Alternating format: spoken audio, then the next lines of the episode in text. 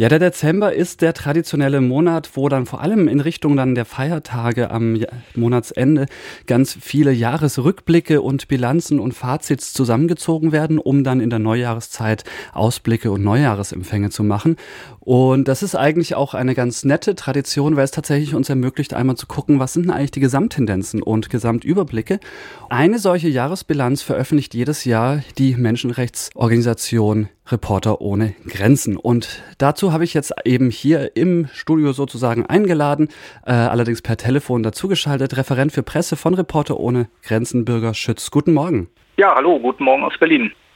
Eure Jahresbilanz dieses Jahr hat den Titel Jahresbilanz der Pressefreiheit, was bei Reporter ohne Grenzen, glaube ich, wenig verwundert, dass es um die Pressefreiheit geht und wie es praktisch Reportern, Reporterinnen, Journalisten, Journalistinnen weltweit auch so geht. Das große Fazit ist tatsächlich weniger Getötete trotz der Tragödie in Gaza. Das ist die Überschrift auf jeden Fall, die mich auch ehrlich gesagt, wo ich das gesehen habe, so kurz ein bisschen überrascht hat, weil ich irgendwie so die leise Annahme hatte, dass äh, mit eben dem ja, Ausbruch von dem Konflikt zwischen Israel und der Hamas tatsächlich auch die Zahl wieder steigen müsste eigentlich, weil da doch auch einige verletzt und getötet wurden. Und natürlich gibt es auch weltweit relativ viele Kriege und bewaffnete Konflikte, in denen JournalistInnen auch immer wieder Opfer von Gewalt werden. Hat euch diese Bilanz eigentlich so auch überrascht oder hattet ihr da einen anderen Eindruck im Laufe vom Jahr, einfach weil ihr da auch vielleicht ein bisschen näher dran seid als ich jetzt?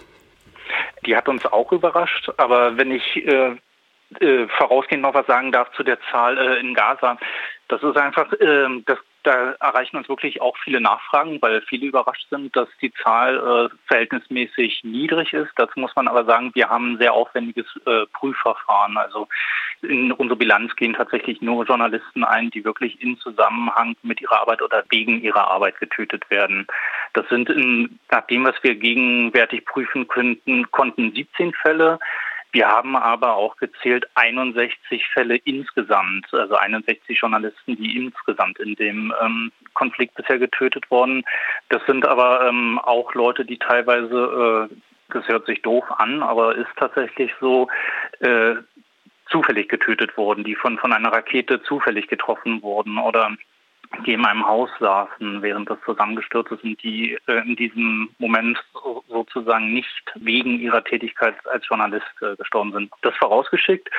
Zu der Zahl äh, mit den 45 ähm, Journalisten, das hat uns tatsächlich sehr überrascht ähm, und das ist auch statistisch wirklich ein großer Meilenstein, weil zuletzt hatten wir weniger Getötete im Jahr 2001. Also das äh, mehr als 20 Jahre her. Das ist für uns überraschend. Ähm, und das liegt zum einen daran, dass Journalisten mittlerweile äh, besser trainiert sind, vorsichtiger sind, wissen, wie man sich besser in Konfliktgebieten ähm, bewegt. Das ist auch ein Trend, den wir seit dem Abflauen der, ähm, der Kampfhandlungen im Irak und in Syrien äh, beobachten. ein anderer Punkt ist aber auch, und der ist halt eigentlich gar nicht so positiv, dass es zum Beispiel in Lateinamerika äh, mehr zu Selbstzensur von Journalisten kommt. Lateinamerika ist für uns ein Gebiet, in, in dem wir seit Jahren wirklich sehr hohe Zahlen von Getöteten ähm, beobachten. Im vergangenen Jahr wurden in Lateinamerika insgesamt 26 Menschen, also Journalisten, umgebracht. Ähm, in diesem äh, Jahr lag die Zahl bei sechs. Und wir erklären das uns so, dass es gerade beispielsweise in Mexiko im vergangenen Jahr wirklich eine sehr, sehr hohe Zahl gab und dass viele Journalisten daraus für sich die Schlussfolgerung ziehen, ähm, weniger kritische Themen zu machen, sich weniger in äh, kritische Situationen zu begeben. Das, das ist natürlich für ihre Sicherheit gut. Gleichzeitig ist das halt ein Problem für die Pressefreiheit, weil wir dadurch bestimmte Themen haben, über die weniger ähm, berichtet wird. Ja, und und der letzte Grund ähm, für, für das Fallen der getöteten Zahlen ist da halt, sind halt auch globale Entwicklungen, also dass bestimmte Konflikte etwas abgeflaut sind, zumindest für Journalisten. Also wenn wir beispielsweise in die Ukraine äh, gucken, wo im vergangenen Jahr acht äh, Journalisten getötet wurden, ähm, da kommt man heute nicht mehr ohne weiteres an die Front. Ähm, das, deshalb äh, gibt es auch weniger getötete Journalisten oder in ähm, Afghanistan äh, unter den Taliban ist im Prinzip einfach auch der unabhängige Journalismus zusammengebrochen. Deshalb gibt es auch keine kritischen Reportagen und äh, auch weniger äh, getötete Journalisten. Das heißt, da gibt es natürlich auch so direkten Zusammenhang. Ähnlich sieht es wahrscheinlich bei Journalistinnen und Journalisten, die inhaftiert wurden, aus. Insgesamt zählt ihr 521 davon, aber auch hier anscheinend ist die Zahl gesunken. Sind das dann dieselben Gründe, die da dahinter stehen oder wie sieht da die Lage aus? Ähm, also erstmal muss man sagen, dass, dass die Zahlen mit 521 natürlich immer noch ziemlich hoch sind. Äh, nichtsdestotrotz sind es aber neun Prozent weniger etwa als äh, im vergangenen Jahr. Wir führen es vor allen Dingen ähm, darauf zurück, dass in Iran und in der Türkei die inhaftierten Zahlen äh, etwas zurückgegangen sind, dass es da auch Entlassungen gab. Weiterhin ist aber China wirklich das Land, wo weltweit äh, am meisten Journalisten weiterhin einsetzen. Das ist auch schon ähm, seit Jahren so. Das sind äh, mehr als 120 äh, Journalisten, das ist also fast ein Viertel der Gesamtzahl von Journalisten, die weltweit in Gefängnissen sitzen die sitzen tatsächlich äh, in China ein. Zusätzlich äh, praktisch jetzt einfach nur zu den Zahlen, wie viele Menschen in ihrer Arbeit getötet oder eben mit Repressionen konfrontiert sind und inhaftiert werden, gibt es natürlich aber auch Situationen, wo die Pressefreiheit einfach nur eingeschränkt wird, also Berichterstattung verunmöglicht wird zum Beispiel oder journalistische Arbeit nicht anerkannt, nicht ermöglicht wird. Habt ihr dazu auch eine Art Überblick, wie die Lage insgesamt aussieht? Also in, in, diesem Jahresbericht, den wir jetzt veröffentlicht haben, da geht es eigentlich vor allen Dingen äh, um, um, die schwersten Übergriffe äh, auf Journalisten, also Tötung, Inhaftierung, Verschwundene und Entführung. Aber gleichzeitig beobachten wir natürlich auch die äh, Situation der Pressefreiheit weltweit und ja, die steht weltweit unter Druck.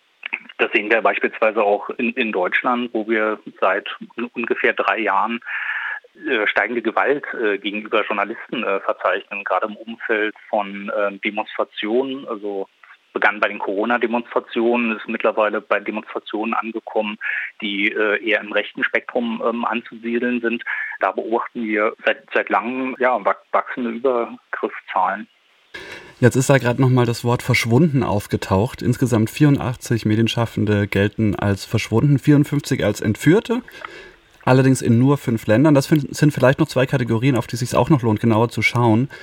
Äh, mhm. Gerade hinter verschwunden ist vielleicht auch nicht so ganz klar, was das eigentlich meint. Entführt ist, glaube ich, noch so ein bisschen eindeutiger, dass man sich da vorstellen kann, dass Leute tatsächlich entführt werden von irgendwelchen Organisationen oder äh, Gruppierungen, die da irgendwie ein Interesse dran haben. Aber genau, was versteckt sich hinter dem verschwundenen Begriff und was für Ausmaße hat das? Ähm, der verschwundenen Begriff, ähm, das sind Journalisten, bei denen wir äh, nicht wissen, dass sie getötet worden sind oder dass sie verhaftet worden sind, aber sie sind nicht mehr auffindbar. Das ist bei uns die ähm, Kategorie verschwunden. Und das ist eine Kategorie, die vor allen Dingen äh, auf Lateinamerika zutrifft. Ähm, also wie gesagt, ist die Situation in Mexiko seit Jahren äh, ziemlich besorgniserregend und wir haben ähm, allein in Mexiko 31 ähm, äh, Verschwundene äh, aktuell.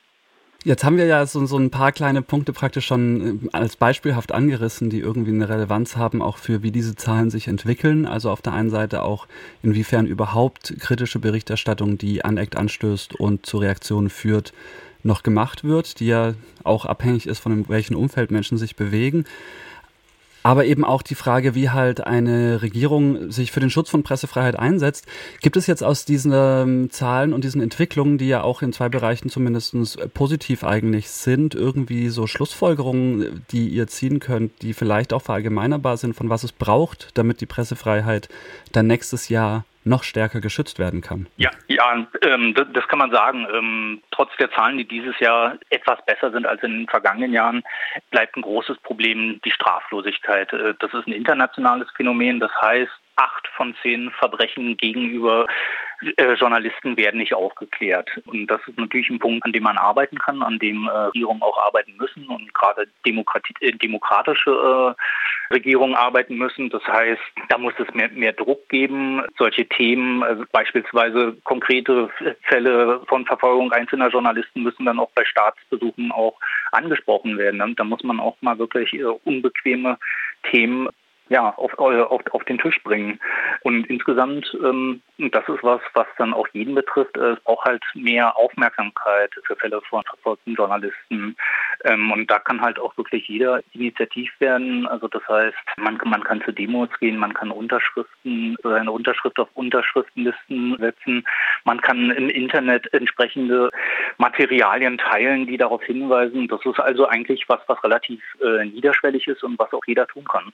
Ich hätte noch so eine kleinere Nachfrage in Anbetracht der Entwicklung einfach von, wie Journalismus sich in letzter Zeit gestaltet, beobachte ich, dass es weggeht von großen konzentrierten Pressehäusern und festangestellten JournalistInnen hin zu mehr gemeinnützigem Journalismus, mehr auch tatsächlich etwas, was irgendwie als BürgerInnenjournalismus bezeichnet werden könnte, also dass teilweise auch ehrenamtlich Journalismus gemacht wird.